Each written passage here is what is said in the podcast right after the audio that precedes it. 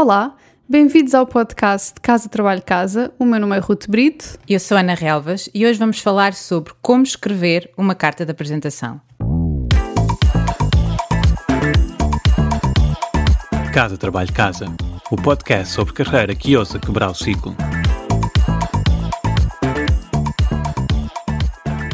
Carta de apresentação é um tema que gera muita discórdia e, e muitas dúvidas. É, é, uma das coisas que mais pessoas me perguntam sobre como é que escrever uma carta de apresentação.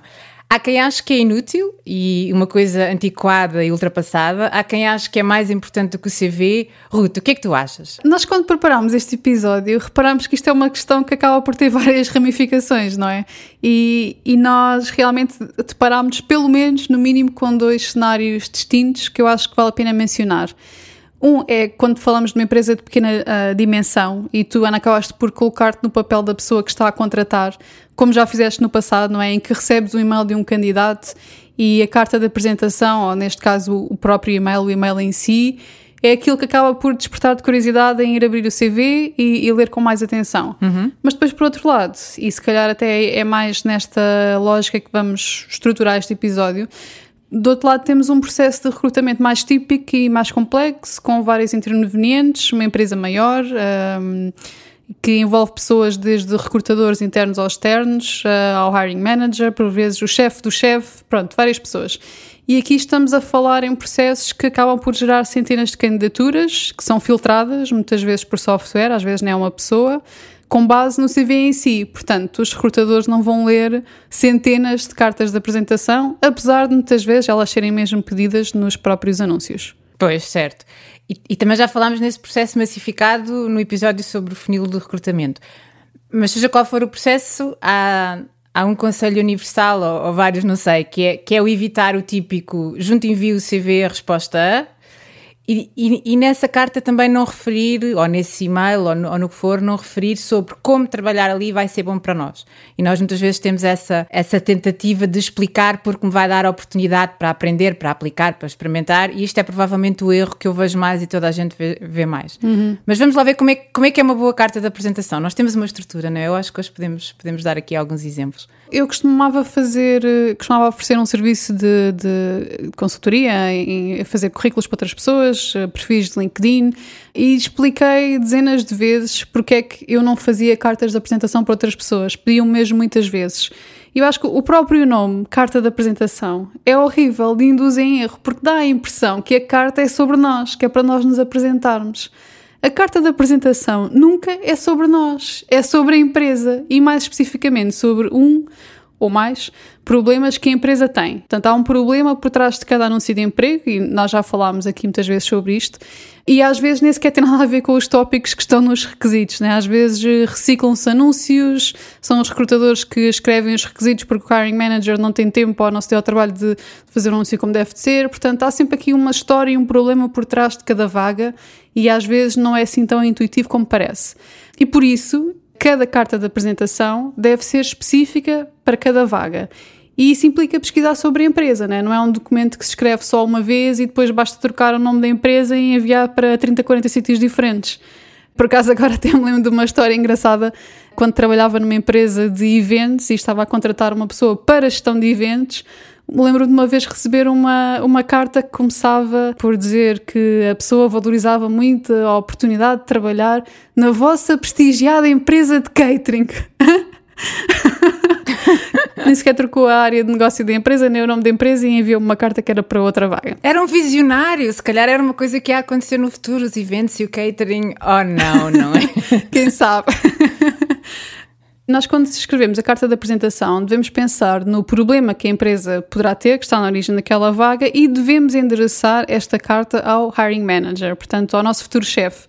E, e, mais uma vez referir aqui o episódio anterior, não é que é sobre o funil do recrutamento e que fala um bocadinho sobre, sobre isto, porque senão nós estamos aqui a jogar basicamente uma lotaria, não é? Tipo, é um, é um jogo de números, estamos a concorrer com centenas de pessoas e, e temos que realmente encontrar outras formas de chegar lá sem passar pelo gatekeeping dos, dos recursos humanos ou mesmo do, do software. Queres dar um exemplo prático, o que é que achas? Vamos, vamos fazer uma carta ao vivo para, para, para ser mais fácil perceber este, este conceito. Como é que seria uma carta? Sim, podemos fazer aqui uma carta fictícia, não é? Eu acho que cada carta, as cartas de apresentação têm que ter sempre pelo menos quatro componentes em termos de, de estrutura, de conteúdos e nós podemos usar este, este formato para adaptar a cada vaga. Portanto, a primeira é abrir com um gancho, com alguma coisa que capta a atenção.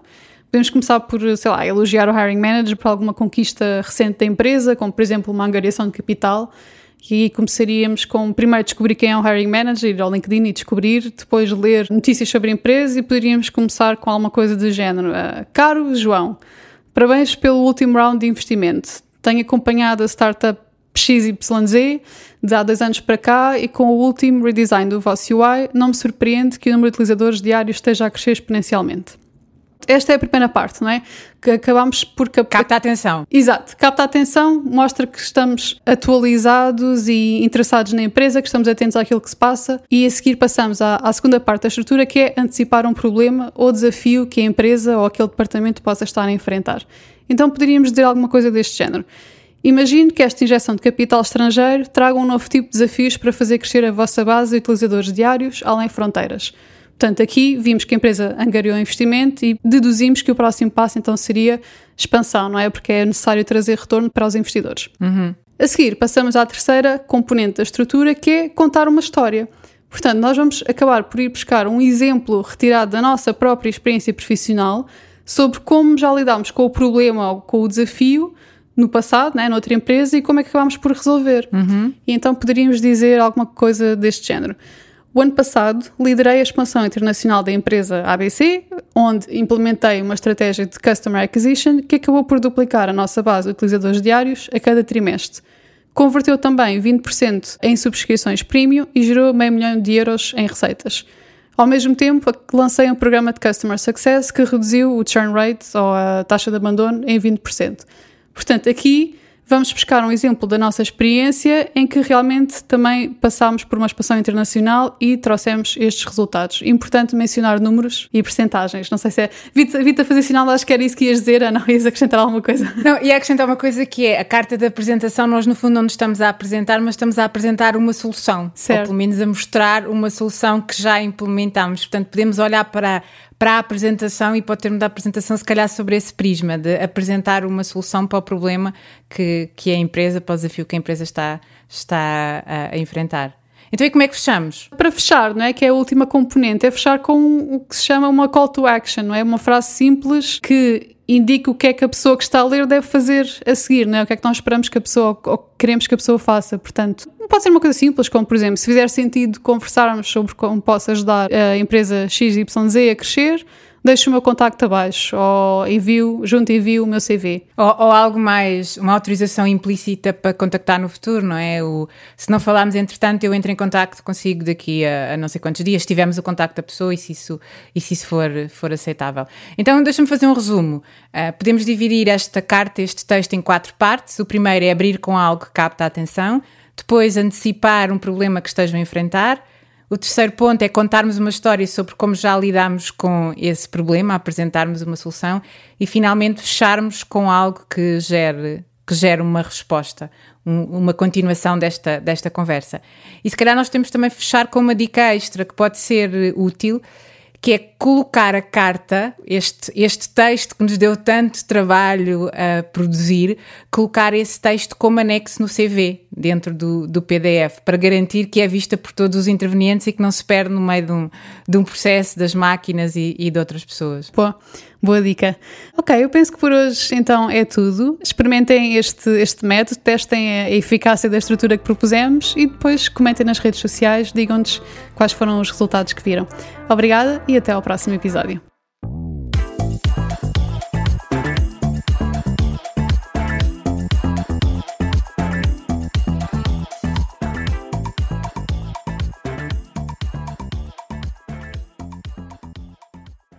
Sabias que já podes apoiar o nosso trabalho? Se és um ouvinte fiel do nosso podcast, convidamos-te a subscrever o Casa Trabalho Casa Premium.